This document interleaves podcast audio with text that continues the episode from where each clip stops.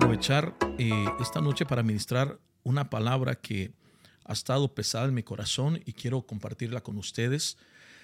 Eh, le he puesto como tópico semillas de deslealtad. Semillas de deslealtad. Eh, es un tema que sé que no vamos a terminar, pero quizás el próximo mes nos vamos a volver otra vez a juntar para continuar basándonos en este tema que es de mucha bendición y va a enriquecer también nuestro liderazgo en muchas formas. Eh, quiero decir primeramente, antes de entrar a la escritura que voy a tomar como fundamento, quiero decirles que es importante en el tiempo que vivimos de entender y detectar la deslealtad. Es importante poder verla, entenderla y detectarla. Esto es muy importante, es un diagnóstico que se tiene que hacer es una autopsia que se tiene que hacer en el cuerpo de Cristo para poder sacar el cáncer, matar el cáncer, eh, que es la deslealtad. La deslealtad es la causa de muchas iglesias que han muerto. La deslealtad es la causa de mucho desánimo en el pastorado. La deslealtad es lo que el enemigo ha utilizado para poder venir en contra de la autoridad espiritual y la visión de la casa. La deslealtad es lo que Satanás utiliza para venir y golpear a la autoridad que Dios estableció en una iglesia. Por eso nosotros como pastores y líderes es bien importante hacer el trabajo de doctor espiritual, por decirlo, y hacer una autopsia y poder también detectar lo que existe, con radio X del espíritu, eh, que va a venir a evolucionarse, a venir a dañar, a golpear y a causar daños espirituales en el pueblo, en la visión y en el pastorado. Y cuando hablo del pastorado, definitivamente estoy hablando también de la familia pastoral.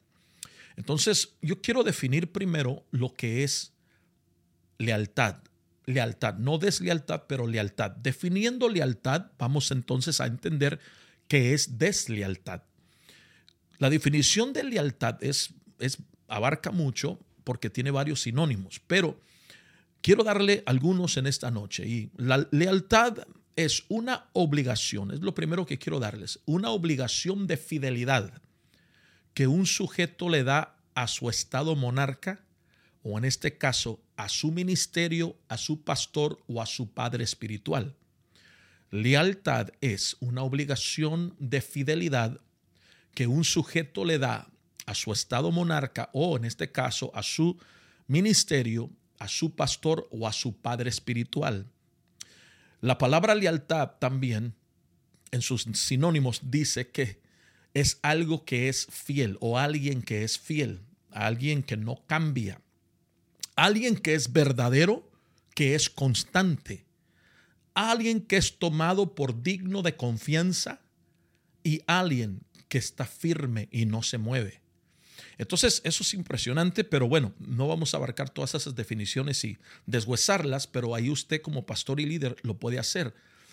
Lealtad también en sus sinónimos dice que es alguien fiel, alguien que no cambia, alguien que es verdadero, alguien que es constante, alguien que es tomado digno de confianza, alguien que es firme y no se mueve.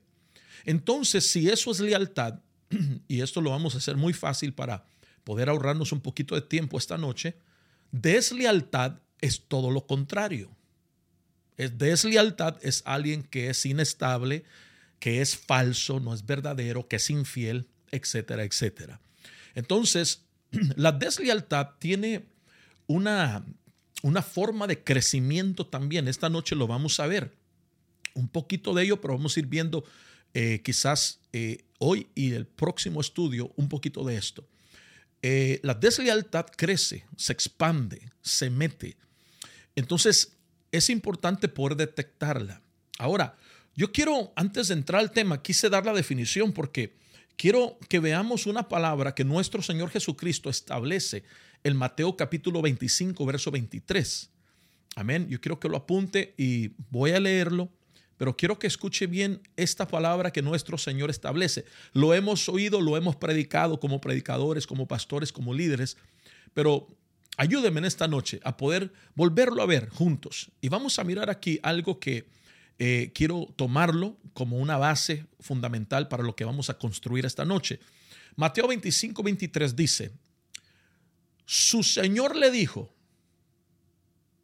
bien siervo bueno y fiel, en lo poco fuiste fiel, sobre lo mucho te pondré, entra en el gozo de tu Señor. Ahora, cuando usted eh, escucha esta palabra, que la hemos escuchado varias veces, yo quiero que usted vaya viendo un poquito lo que está diciendo el Señor y, vamos a, a, leerlo un poquito detenido. Amén. Dice, bien, luego después dice, siervo bueno. A ver, diga conmigo, siervo bueno. dígalo, siervo bueno. Siervo bueno y fiel. En lo poco fuiste fiel, sobre lo mucho te pondré. Vamos a parar ahí un poquito, porque cuando yo quiero yo, quiero que notemos dos cosas en esta, en esta noche de este versículo antes de entrar a la palabra. Yo quiero que usted note algo que es sumamente importante que enseña esta palabra. El Señor dice, buen siervo, buen siervo y fiel. En lo poco fuiste fiel, en lo mucho te pondré. Este siervo era bueno y fiel. Es decir, como pastores o líderes, no es suficiente ser bueno si no soy fiel. Como pastores y líderes, no es suficiente ser bueno si no soy fiel. Es como si una mujer de repente se casa y dice, ah, qué bueno es mi esposo, ¿verdad? Es muy bueno, pero ¿de qué le sirve que el esposo sea bueno si es infiel? Entonces, en, el Evangelio, en, el ministerio, viene siendo exactamente lo mismo. Tenemos muchos buenos líderes, buenos cantantes, buenos músicos, buenos servidores, buenos lo que usted esté pensando. Pero también hay muchos que no son fieles. Esto es la deslealtad que la Biblia marca. Y a mí lo que me llama la atención es que el Señor dice, buen siervo y fiel en lo poco fuiste fiel, no dice en lo poco fuiste bueno. Y hoy en día tenemos una iglesia que está operando basado en lo bueno que ellos tienen. El buen talento, el buen don, la buena gracia, la buena habilidad, lo bueno, lo bueno, lo bueno. Pero han dejado la fidelidad fuera, la lealtad fuera de todo lo que hacen.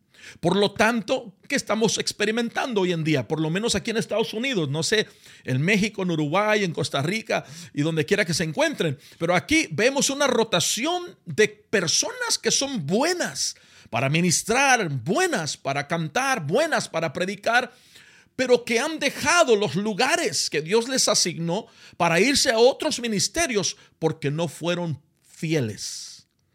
Entonces, no se trata de ser bueno se trata de ser fiel. Aleluya.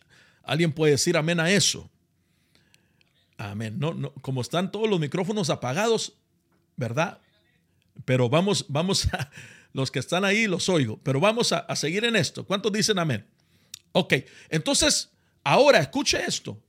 No solamente esta, este principio funciona de líderes a pastores, pero también funciona de pastores a líderes. Entonces, solamente porque soy bueno para predicar, bueno para eh, profetizar, bueno para poder enseñar, no quiere decir que soy fiel con mi congregación. Entonces, el ser bueno y ser fiel van de mano en mano. Y es muy importante que nosotros entendamos esto para poder entonces discernir y captar la deslealtad que existe en nuestras iglesias para poder destruir esa deslealtad, esa infidelidad y poder remover eso para que entonces aquel día nos llamen y nos digan, buen siervo y fiel. En lo poco, no solo fuiste bueno, pero fuiste fiel. En lo mucho te pondré.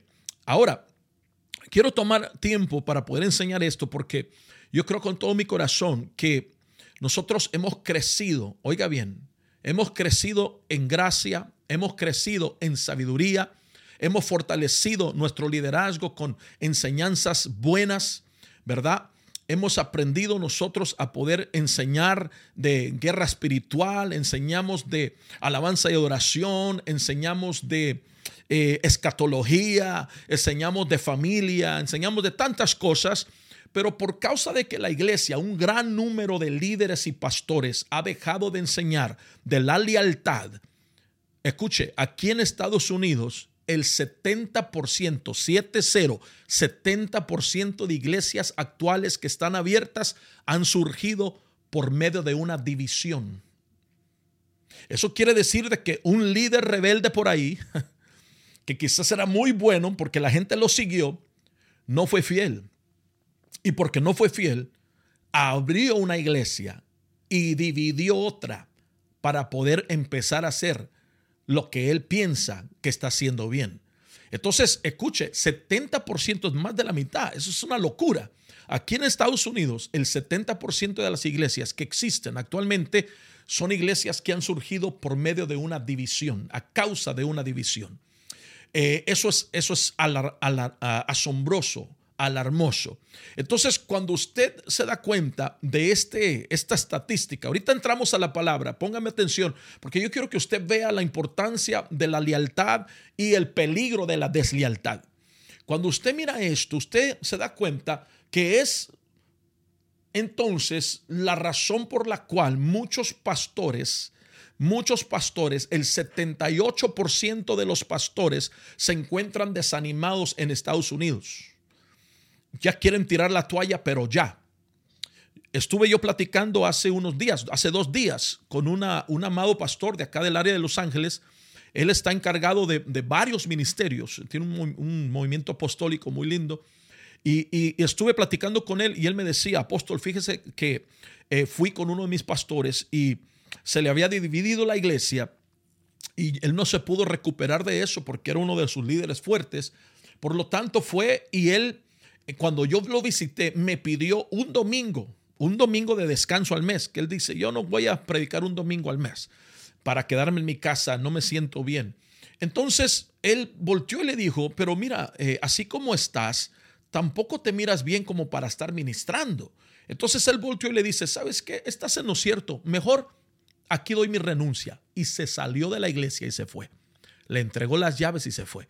Eso pasó hace unos días atrás. Entonces, esto está pasando ahorita. Si los pastores están siendo golpeados, si los líderes están siendo golpeados, ¿qué no será la familia? La esposa y los hijos.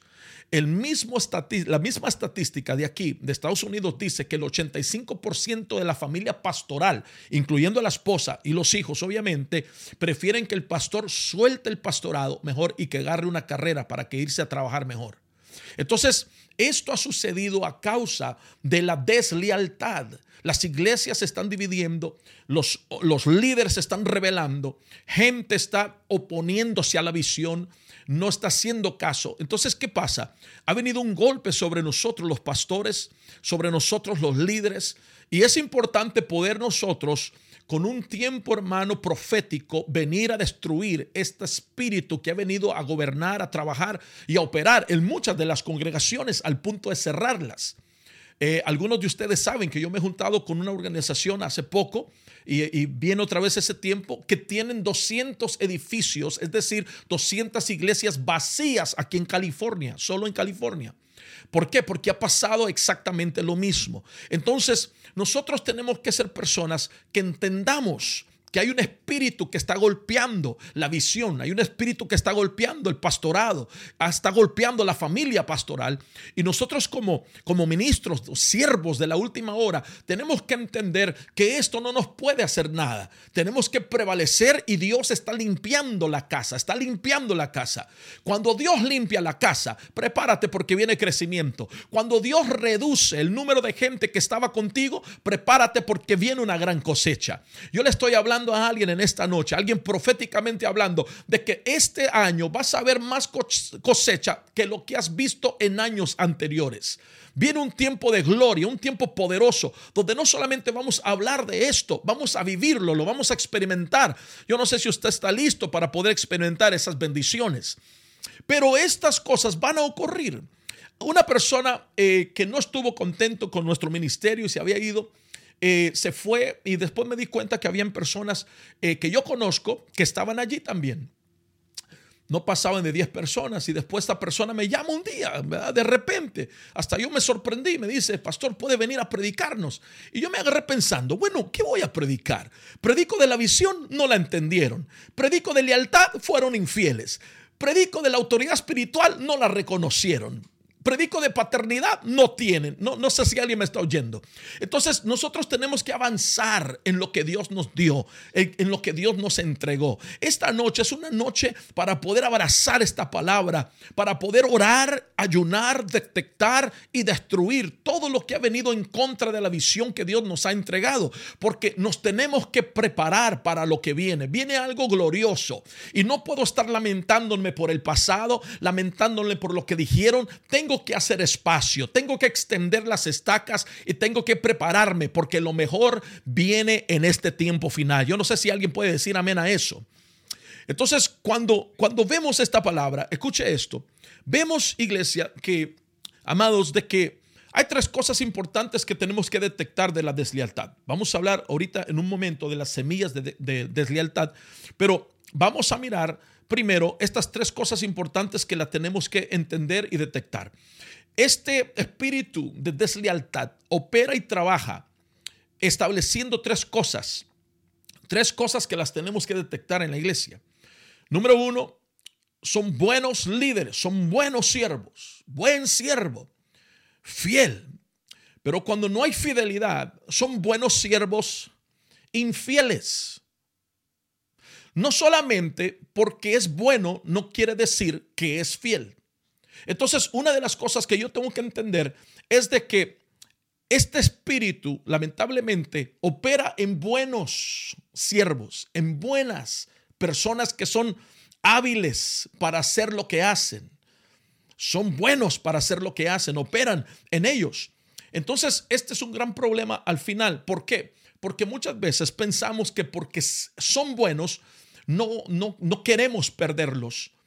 Y cuando no queremos perderlos, escuche muy bien, la deslealtad que ellos cargan se multiplica en otros. Ahí está el problema. Luzbel fue el desleal en el cielo, que antes de ser cortado se multiplicó en otros. De, ahí es el origen. La Biblia me autoriza, y ahorita usted lo va a leer conmigo más tarde, amén, que la deslealtad hay que matarla, así dice. Entonces, esto tiene que morir, tiene que morir.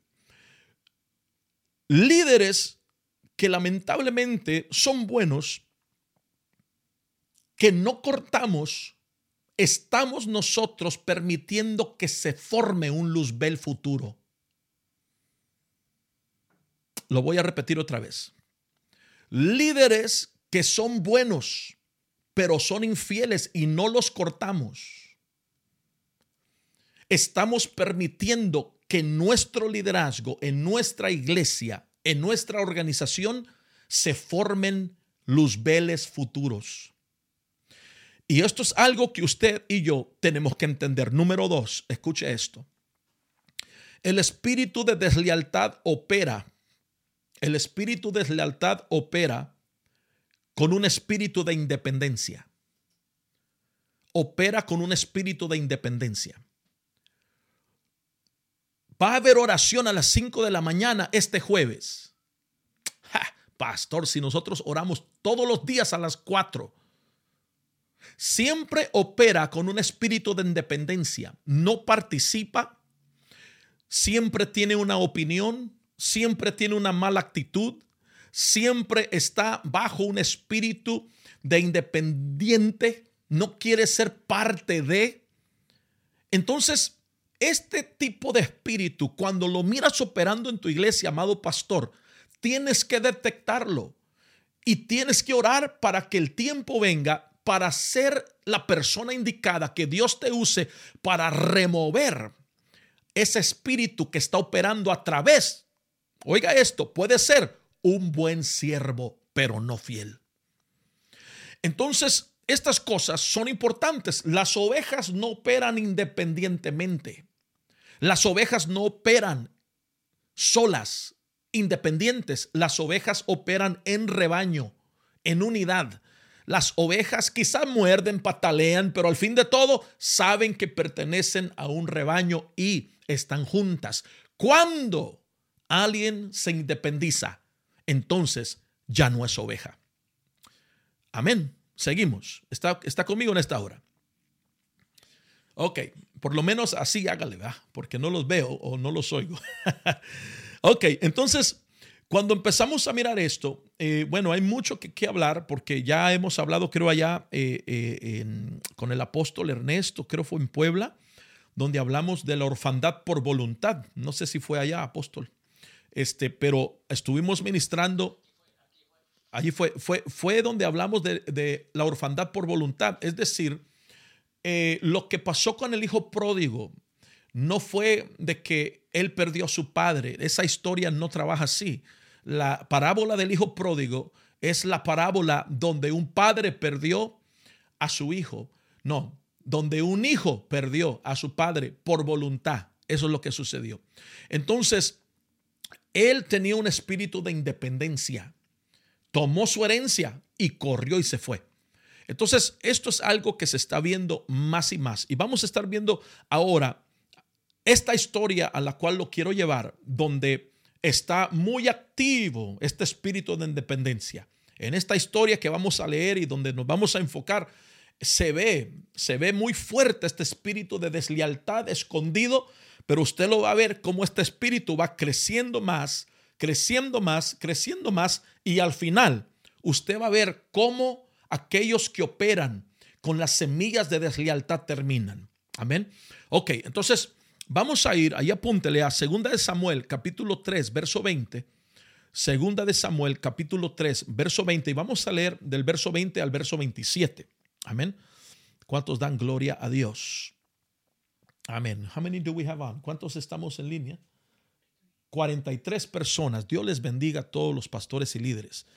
Qué bendición de diferentes partes y lugares. Nos gozamos que estén con nosotros esta noche. Segunda de Samuel capítulo 3, verso 20 al verso 27. Dice, amados, hablando de Joab, Joab, eh, uno de los jefes militares de David, el capitán del ejército, dice aquí en Segunda de Samuel capítulo 3, verso 20 al verso 27. Voy a leerlo. Llegó Abner, a donde estaba David en Hebrón, y con él veinte hombres. Y David preparó un banquete para Abner y los hombres que lo acompañaban. Y Abner dijo a David, me levantaré y iré a reunir a todo Israel junto a mi señor el rey para que hagan un pacto contigo, oiga esto, y seas rey sobre todo lo que tu corazón desea.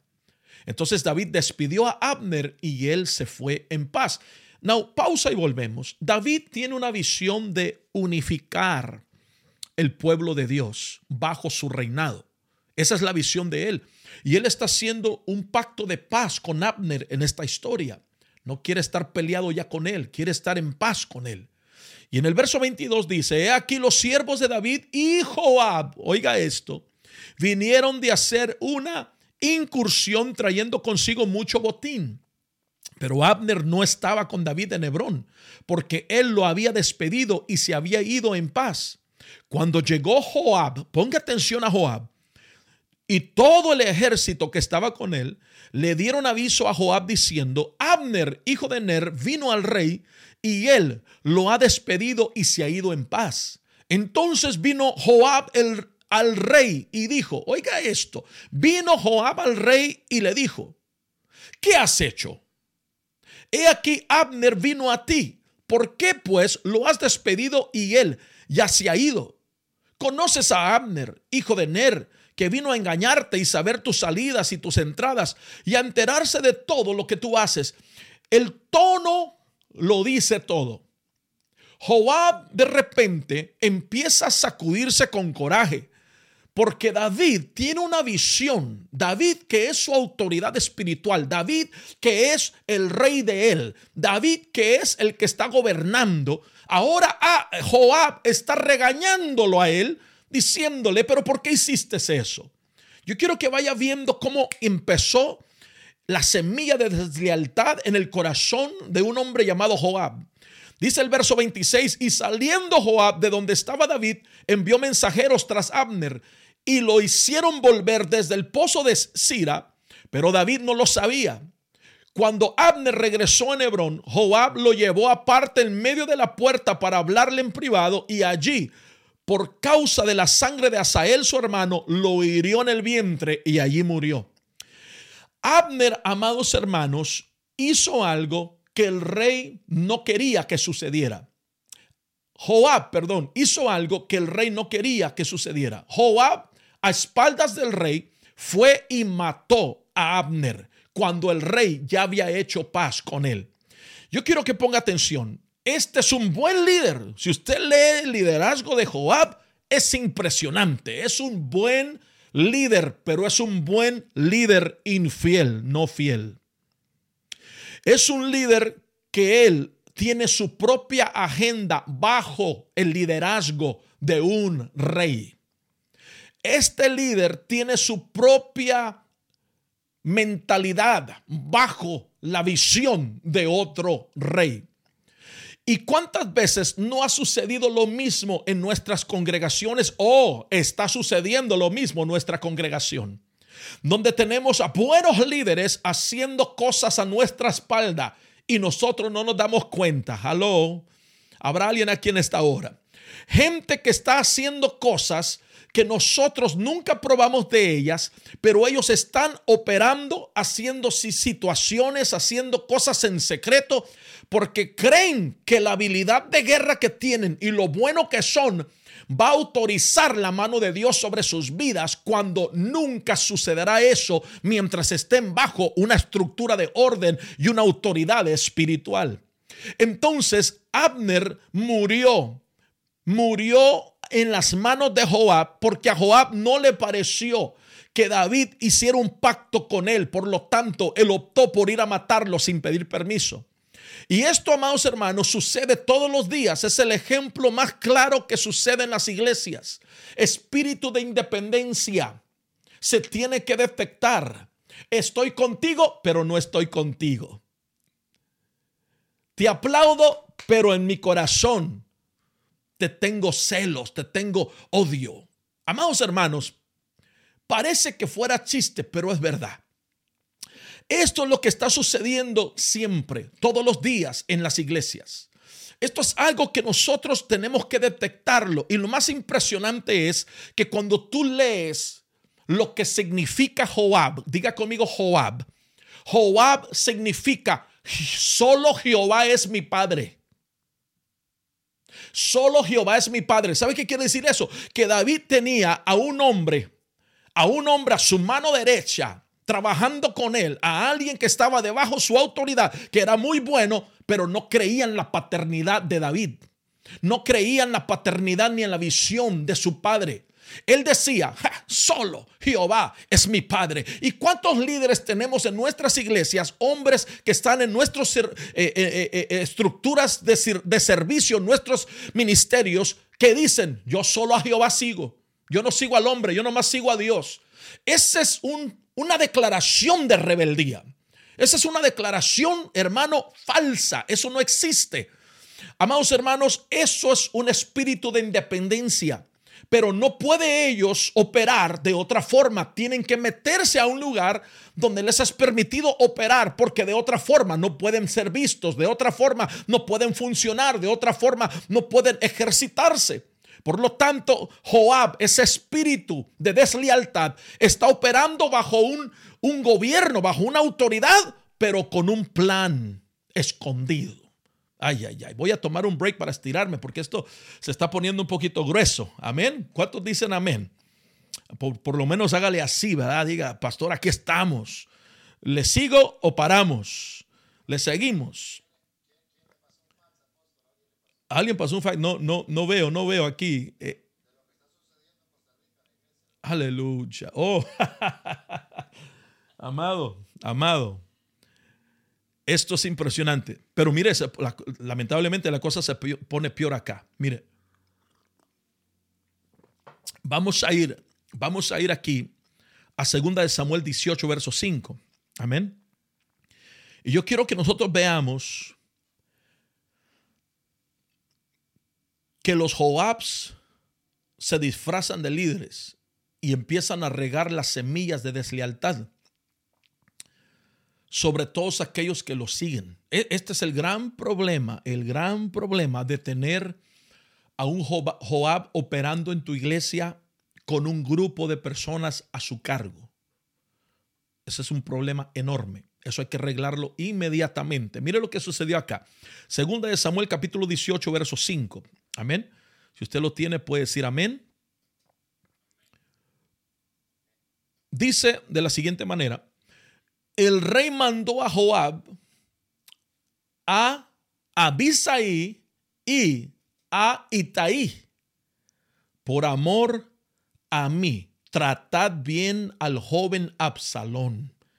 Miren lo que les está diciendo a sus tres capitanes, a Joab, a Abisaí y a Itaí. Les está diciendo, por amor a mí, traten bien al joven Absalón. Yo sé que él se levantó contra mí. Yo sé que me quiere matar. Yo sé que se rebeló. Pero ustedes son los que están conmigo. Trátenlo bien por amor a mí, porque es mi hijo. Ok, entonces dice, y todo el pueblo oyó cuando el rey mandó a todos los comandantes acerca de Absalón. Ahora, en medio de todo esto caos, déjenme explicar esto. Todo el caos que está viviendo David, que ahora su hijo se ha levantado en contra de él, Absalón, lo ha querido matar, quiere usurpar eh, el, trono, que eso después podemos platicar un poquito más adelante, eh, de todo eso, lo que sucedió con, con, Absalón, que son hijos espirituales que se han, que se han caído, ¿no? Pero empezamos a mirar que en medio de todo esto, el, eh, el rey David les da un cargo a ellos. Dice, por amor a mí, por amor a mí quiero que hagan esto. Ahora, cuando ellos se van, yo voy aquí a abrir mi Biblia y déjenme junto con usted, ¿verdad? Leer acá. Cuando ellos se van, allí en segunda de Samuel capítulo 18, cuando ellos salen de la presencia del rey, diga conmigo, todo cambió.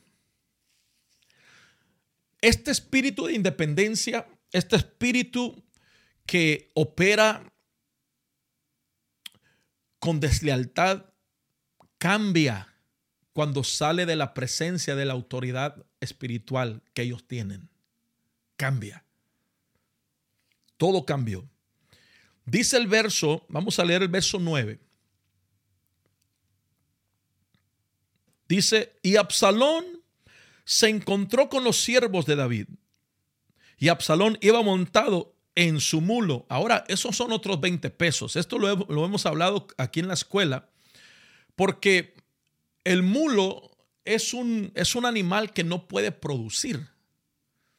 No puede producir. Entonces, los hijos que se levantan contra autoridad espiritual no montan caballo, montan mulo. Pero vamos a ir después a, a otro, a otro estudio de eso. Dice, y Absalón se encontró con los siervos de David, y Absalón iba montado en su mulo, y pasó el mulo debajo del espeso ramaje de una gran encina, y se le trababa la cabeza, oiga, se le trabó la cabeza a Absalón en la encina, y quedó colgado entre el cielo y la tierra, mientras que el mulo que estaba debajo de él siguió a lo largo. Cuando uno de los hombres vio esto, avisó, ¿a quién avisó? Avisó a Joab avisó a Joab. Ahora, ponga atención a esto. Dice, he aquí, vi a Absalón colgado de una encina. Joab dijo al hombre que le había avisado, he aquí, tú lo viste, ¿por qué no lo heriste? Ahí derribándolo a tierra, yo te hubiera dado diez piezas de plata y un cinturón. O sea que el que es desleal contrata a otros que hagan cosas que no deberían de operar en ellas. Traspasan la semilla al corazón corrompen el corazón, corrompen el liderazgo, vienen y dañan y contaminan la pureza de hombres que oyeron lo que el rey dijo. Ponga atención lo que sucede, dice, te daré diez piezas de plata y un cinturón. Verso 12, respondió el hombre a Joab, aunque yo recibiera mil piezas de plata. Mire la lealtad en la mano, no extendería la mano contra el hijo del rey, porque ante nuestros oídos el rey te ordenó a ti, a Abisaí y a Itaí, diciendo, protegedme al joven Absalón. Amados hermanos, este hombre, yo no sé cuál es su nombre, pero es un buen siervo y fiel que dijo, tú me ofreces 10 piezas de plata, aunque me dieran 10 mil piezas de plata, yo no voy a traicionar lo que el rey dijo que hiciéramos con su hijo Absalón. Tenemos que protegerlo. La lealtad de un hombre vino, amados, a confrontar la deslealtad de otro. Hay hombres que operan con su propia agenda y vienen a tratar de contratar, oiga bien lo que le voy a decir, a reclutar a gente a su grupito. Ay, ay, ay, ay, ay. Vienen a tratar de contratar a personas a su grupito para que operen en la misma visión de ellos y no en la visión general que se estableció por el apóstol, el pastor, el profeta o, la persona que está gobernando en esa congregación. Entonces, cuando vemos esto, vemos que en el verso, sigamos leyendo, de otro modo, si yo hubiera hecho traición, ahí está, si fuera hecho una persona, si fuera sido una persona desleal contra su vida y no hay nada oculto al rey, tú mismo te hubieras mostrado indiferente. Ay, ay, ay. Amados, ya conocían a Joab. Lo tremendo es de que en veces el mismo pueblo conoce las personas que contigo sonríen, pero después hablan de ti. Aleluya. Y muchas veces, eh, hermano, mire, me da permiso. Nunca vamos a crecer una iglesia manteniendo a Joabs allí adentro. La iglesia nunca se va a multiplicar teniendo absalones allí porque no queremos cortarlos o no queremos permitir que Dios trate con ellos. Este verso 14 me impacta porque dice, respondió Joab, oiga esto, no malgastaré mi tiempo aquí contigo. O sea, él sabía, la deslealtad sabe que hay personas que no se van a dejar vender. La deslealtad sabe que hay personas con las cuales ellos pueden ir y otras que no pueden ir. La deslealtad, gente que opera así, amados, sabe que ellos pueden desarrollar un plan diabólico con ciertas personas y con otros no. Entonces dice, no malgastaré más mi tiempo contigo.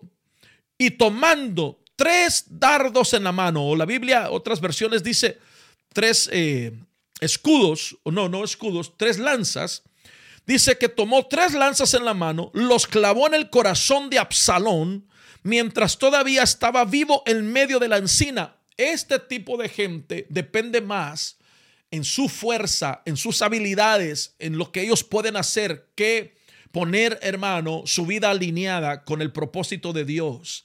Entonces, cuando tú miras esto, la Biblia me dice, oiga bien, en el verso 15, y diez jóvenes escuderos. Ahora, a mí me llamó la atención este verso. Ponga mucha atención y escriba esto. Porque dice que diez jóvenes escuderos de Joab rodearon y hirieron a Absalón y lo remataron. Oiga bien, lo que hace el desleal lo harán sus discípulos.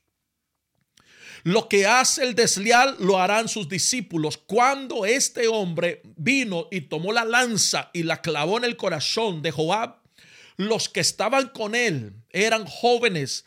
Esa palabra joven la estuve estudiando y usted lo puede estudiar después, pero es una palabra que quiere decir en proceso de crecimiento, sin formación todavía. Entonces, este tipo de gente, ponga cuidado, por favor. a la gente, hermano, que opera con este espíritu porque va a ir detrás de la gente que no ha sido discipulada, que no tiene estructura, que apenas está creciendo en la iglesia, que es el nuevito, el, el que se está rimando, acercando. Van a querer tomarlos y él tenía a este tipo de gente alrededor de ellos como escuderos. Y lo que hizo él, lo hicieron ellos. Ahora ponga atención, pero no solo eso, él les enseñó que tomaban ellos a Absalón y qué hicieron con él. Hicieron un hoyo y lo metieron al hoyo y lo taparon con piedras, lo taparon con, con tierra, lo taparon ellos. Entonces, ¿qué hicieron ellos? Aprendieron de que entre ellos se iban a tapar el pecado, entre ellos se iban a tapar la desobediencia, entre ellos se iban a tapar, hermano, lo que ellos hacían detrás de la espalda del rey. Y esto es exactamente lo que está pasando hoy en día, continúa sucediendo en las iglesias. Si queremos iglesias saludables, si queremos ministerios saludables, si queremos que la presencia de Dios continúe, si queremos, hermano, que el Señor siga fluyendo, necesitamos permitir que Dios venga con la tijera y pode, pode, pode, pode lo que ya no pertenece al ministerio, lo que no pertenece a la visión. Yo sé que hablamos mucho de la multiplicación, hablamos mucho de la cosecha sobrenatural. Yo lo creo, este año viene, pero créeme que antes de que venga el buen fruto, hay que podar primero el fruto que no va a servir, el fruto que está robándole los ingredientes y los nutrientes al fruto que va a quedar allí. Tenemos que remover cosas que no operan y no son para este tiempo. Conmigo en esta hora ay, el pastor, qué, qué, cruel es, ¿verdad? No, no, no, no, es algo necesario, es algo necesario porque la deslealtad, la semilla de la deslealtad se riega y busca meterse en el corazón de otra gente está conmigo en esta hora. Amado pastor Ezequiel, Dios te bendiga. Estoy aquí leyendo, de repente veo que ponen anuncios allí o, comentarios. Y esto es algo que yo quiero que nosotros sigamos viendo. ¿Está conmigo todavía? Amén. Seguimos. Mire, mire lo que sucede. Este, este tremendo hombre que no tiene vergüenza, para no decirle sinvergüenza, pero pues es lo mismo, ¿verdad? Que opera bajo este espíritu de Joab, este perdón, este espíritu de independencia. Mire lo que hizo. Él se está creyendo más fuerte. Primero, mata a Abner. No le hace caso a David. Regaña a David su autoridad espiritual. Contrata a algunos, se van y hacen una emboscada matan a Abner, sigue creciendo la semilla de deslealtad en los corazones de los que están alrededor de él, forma su grupito, que son los 10 jóvenes, aleluya. Cuidado con los grupitos. Tengo que parar allí porque algo no sé por qué no sigo, ¿verdad? El Señor me, me detuvo. Cuidado con los grupitos, esos grupitos que se forman en las iglesias y dan profecías en los baños. Alaba. E, esos, esos grupitos que, que, están allí teniendo discipulados y nadie sabe, teniendo oración en la casa del hermanito fulano y nadie se dio cuenta de la iglesia. Le voy a, le voy a decir algo. Si alguien viene y dice, pastor, yo quiero orar en la iglesia, está bien, puedes orar, pero también puedes orar con el grupo de oración. ¿Está conmigo? No, pero es que yo solo quiero orar. Hay algo raro allí. Es, una independencia allí eh, que, no debería de estar operando así la oveja. Amén. Ok, entonces Joab empezó a, a hacerse más poderoso en su pensar, en su sentir. ¿Y qué hizo él? Fue y desobedece otra vez, se contrata a otros, mata allí a Absalón y después él cree que ya las puede. Y yo quiero que usted vea lo que sucede enseguida. Segunda de Samuel, mire lo que pasa acá, capítulo 12. Yo quiero que usted vea aquí en el verso 26. Vamos a, vamos a leer esto. Yo quiero, porque esto se me pasó, yo quiero que usted lo vea juntamente conmigo. Mire cómo está él sobre una visión personal. una visión que él quiere desarrollar.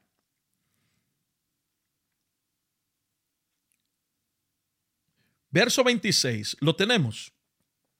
Joab capítulo 12, verso 26 al 28 dice, Joab combatió contra Raba de los hijos de Amón y conquistó la ciudad real. Mire, e, él se está haciendo fuerte. Es un buen guerrero. Jesús dijo, buen siervo, pero también dijo, y fiel. Él es un buen guerrero, pero mire lo que está pasando con él, con su corazón, con la gente que lo sigue. Mire, Joab combatió contra Raba de los hijos de Amón y conquistó la ciudad real. Entonces Joab envió mensajeros a David que le dijeran, he combatido contra Raba y también he tomado la ciudad de las aguas. Ahora pues, reúne el resto del pueblo. Mire, le está dando órdenes a David ahora. Ahora le está diciendo a David lo que él tiene que hacer. Y le dice, reúne a el resto del pueblo y acampa contra la ciudad y tómala. No sea que tome yo la ciudad y que se llame por mi nombre. Ay, hermano. Ahora él le quiere cambiar el nombre a la iglesia. Aleluya. Ahora lo que está diciendo este verso es que Joab le está diciendo, ve, déjeme ver aquí a los hermanos porque no los veo. Quiero, quiero verles eh, eh, eh, el rostro, aleluya. Que les está diciendo ahora, si no vienes, le voy a cambiar el nombre a la ciudad y se va a llamar mi nombre, Ministerios Joab. Oiga esto, Ministerio Joab. Joab es el, el que tiene el espíritu de independencia y está diciendo, la iglesia, la ciudad, la voy a cambiar si tú no vienes. O sea que él empezó a crecer, a desarrollarse tanto que le hizo daño. Le hizo daño. Amados, todo el que no es formado y tú lo promueves sin formación, se convierte en un futuro Lucifer. Esto es algo que tú tienes que entenderlo. ¿Están conmigo todavía? Voy a, miren, voy a avanzar, voy a, voy a tener que remover un pedazo de este estudio porque no sé qué horas son. Ya llevamos una hora. Aleluya. Llevamos una hora. Santo Dios. ¿Le seguimos? Oramos para ser despedidos. mire, mire, yo le voy a decir algo. ¿Sabe por qué Judas fue desleal? Amados, si, el, si, la onda no era con Judas, bueno, eso es mi perspectiva. No lo estoy sentando como doctrina tampoco. Pero al que Satanás quería engañar era a Pedro, a Pedro, no a Judas. El problema con Judas fue esto, que cuando usted mira el tiempo cronológico de Pedro en sus ataques y de Judas en sus ataques, usted empieza a mirar que cuando vino el enemigo en contra de Judas y se le metió, fue en la Santa Cena. Buen siervo, pero infiel. Él estaba allí. Él participó del pan, pero lea bien la palabra, amado. Nunca participó de tomar la copa.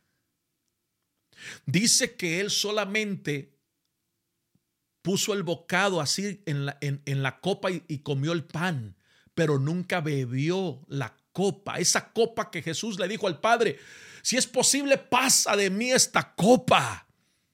Judas nunca, nunca la bebió. Y hay muchos que quieren el pan. Es la revelación.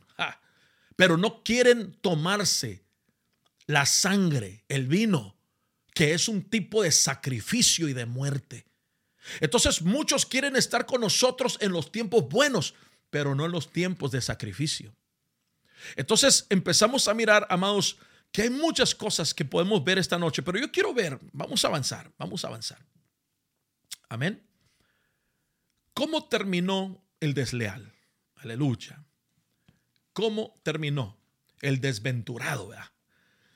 ¿Cómo terminó? Yo quiero que vaya conmigo a mirar esto. Amén. Tuve que avanzar aquí un poquito más, si no íbamos a terminar muy tarde. Pero vaya primero a, a Primera de Reyes, Primera de Reyes, capítulo 2. Y yo quiero que aquí veamos ya para cerrar, cómo él terminó. Y yo quiero que veamos lo que sucede es lo mismo que sucede en muchas iglesias con mucha gente que está operando equivocadamente. Amén. Ok. Dice en Primera de Reyes capítulo 2, vamos a ver el verso 28. Ok. Dice así, cuando las noticias llegaron a Joab, oiga esto, cuando las noticias llegaron a Joab, porque Joab había seguido a Adonías, aunque no había seguido a Absalón. Joab huyó a la tienda del Señor. Es decir, ponga atención, esta versión dice la tienda, hay otras versiones que dicen al templo del Señor. ¿Me da permiso? Déjeme parar porque aquí es algo muy importante. Los, los Joabs nunca se van a ir del templo. ¿Sabe dónde operan ellos? En el templo. Ellos nunca se van del templo hasta que el Señor no los corta por completo. Dice que él huyó al templo del Señor y se agarró de los cuernos del altar. ¿Quién está haciendo esto? ¿Quién hizo esto? Joab. Ese que se creyó más, ese que fue desleal, ese que mató, desobedeció, fue rebelde, se levantó su grupito, ese ahora sabe lo que le viene. Corre al templo, nada tonto, se agarra de los cuernos del altar y dice, verso 29, y se le informó al rey Salomón que Joab había huido a la tienda del Señor y que estaba junto al altar. Entonces Salomón envió a Benaí, oiga, y Benaí, Benaía, hijo de Joaida, diciendo, ve y arremete contra él, ve y mátalo, es lo que está diciendo. La versión que yo tengo no, no, lo dice de esa manera, pero hay alguien allí que tendrá una versión que dice, que dice, ve y mátalo. ¿Dónde está este hombre? En el templo. Él está en el templo.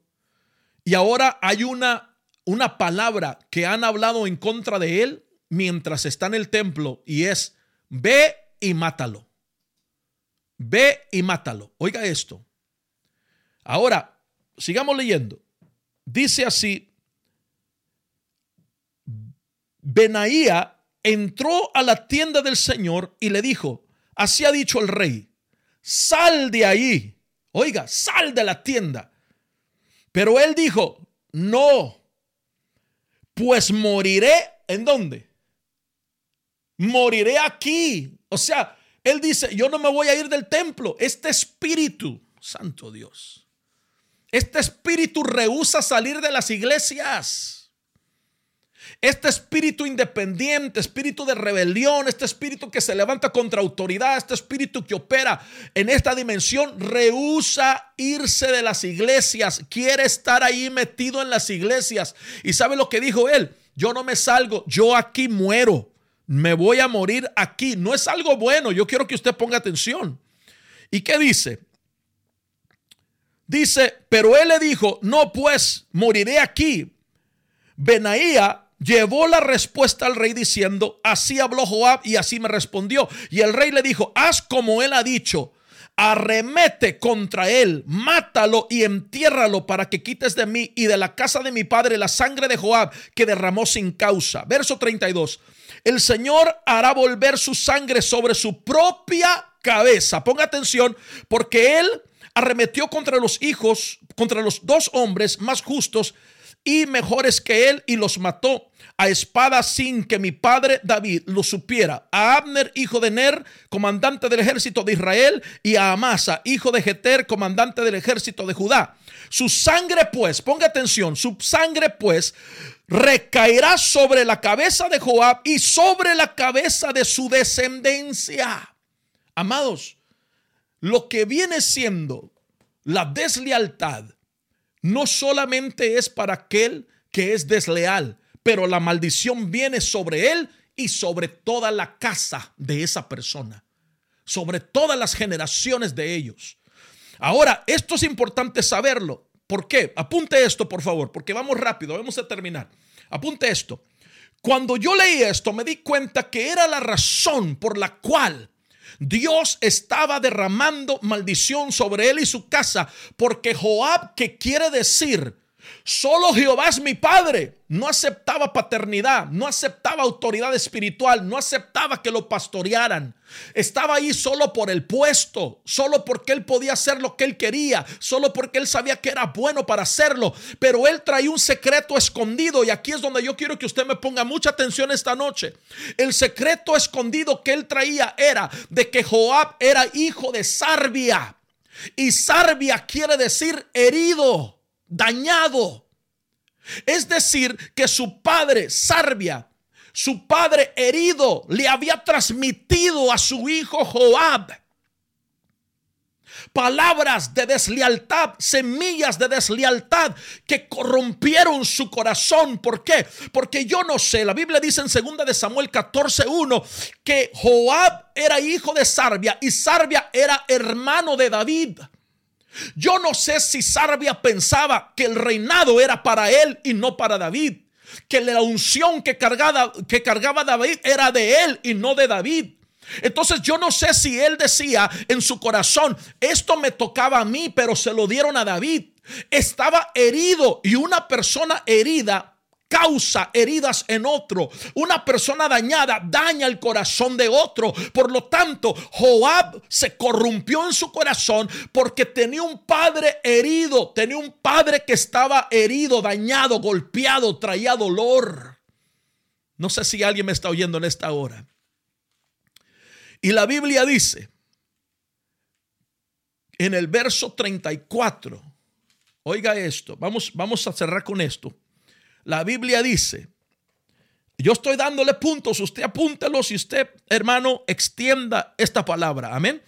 Dice así en el verso 34, entonces subió Benaía, hijo de Jajoida, arremetió contra él y lo mató y fue, aquí está lo que quiero que escuche muy bien, aleluya. Fue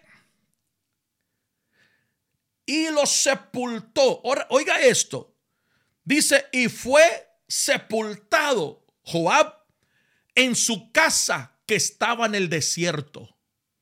Jesus. Joab vivía una vida de apariencia de templo. La presencia, aleluya, gloria a Dios. Oh, santo es el Señor. Apariencia de templo, apariencia de presencia, apariencia de autoridad, apariencia de sometimiento, apariencia de alineamiento, apariencia, apariencia, apariencia. Pero era un pobre que vivía en el desierto. Jesus. Tenía una vida de desierto. Y en el desierto no hay fruto, en el desierto está seco, en el desierto no hay, no hay tierra prometida, no hay leche, no hay miel, no hay nada. Pero este hombre, toda su vida, había aparentado estar viviendo una vida de poder, pero lamentablemente vivió una vida de insatisfacción y una vida de improductividad. Entonces, amados, cierro con esto. Tenemos que prepararnos para este tiempo. Tenemos que hacerle una autopsia a nuestros líderes. Aleluya. Tenemos que ver dónde está el corazón de aquellos que Dios va a levantar en este tiempo. Porque estamos viviendo un tiempo, amados, que estamos viendo más y más esto que está sucediendo en las iglesias donde no hay oración, donde no hay presencia, donde no hay gente que pueda discernir no solamente lo bueno, pero que también sean fieles o que también hay algo que no está bien aquí. Son buenos, pero son infieles. Dios quiere darnos a nosotros la oportunidad de poder entender lo que dice Ezequiel capítulo 16. Usted lo puede apuntar y leerlo después en su casa. Dice que no fue cortado el cordón umbilical. Y hay muchos que están en nuestras iglesias que no se pueden conectar a nosotros porque todavía están conectados a otro lugar. Se alimentan de la revelación, del pan, de la harina, del aceite, como dice ahí Ezequiel 16, usted lo puede leer, se alimentan de la miel, del trigo, que es la unción, la revelación, la palabra, pero están conectados todavía a otro lugar. Y esta gente en Ezequiel 16 es una mujer que crece, se desarrolla, es limpia, es sana, es restaurada, es vestida, pero que al último se prostituta. ¿Por qué? Porque no te cortaron el cordón umbilical. Este es un tiempo de poder operar en esta dimensión de liderazgo y no solamente con una oración de cinco minutos creer que ese enemigo se va a ir. Tenemos que orar mucho por nuestras iglesias. El tiempo de la multiplicación y la cosecha sobrenatural ha llegado. Hagamos espacio, que lo mejor viene. Amén. Bendiciones, amados. Espero que haya sido de bendición esta palabra Pastor Ezequiel de Uruguay. Dios te bendiga, amado. Amén, dice el siervo. Podemos abrir los micrófonos antes de que mi amado eh, Ever Cordero, profeta de Dios, venga este para poder orar con nosotros.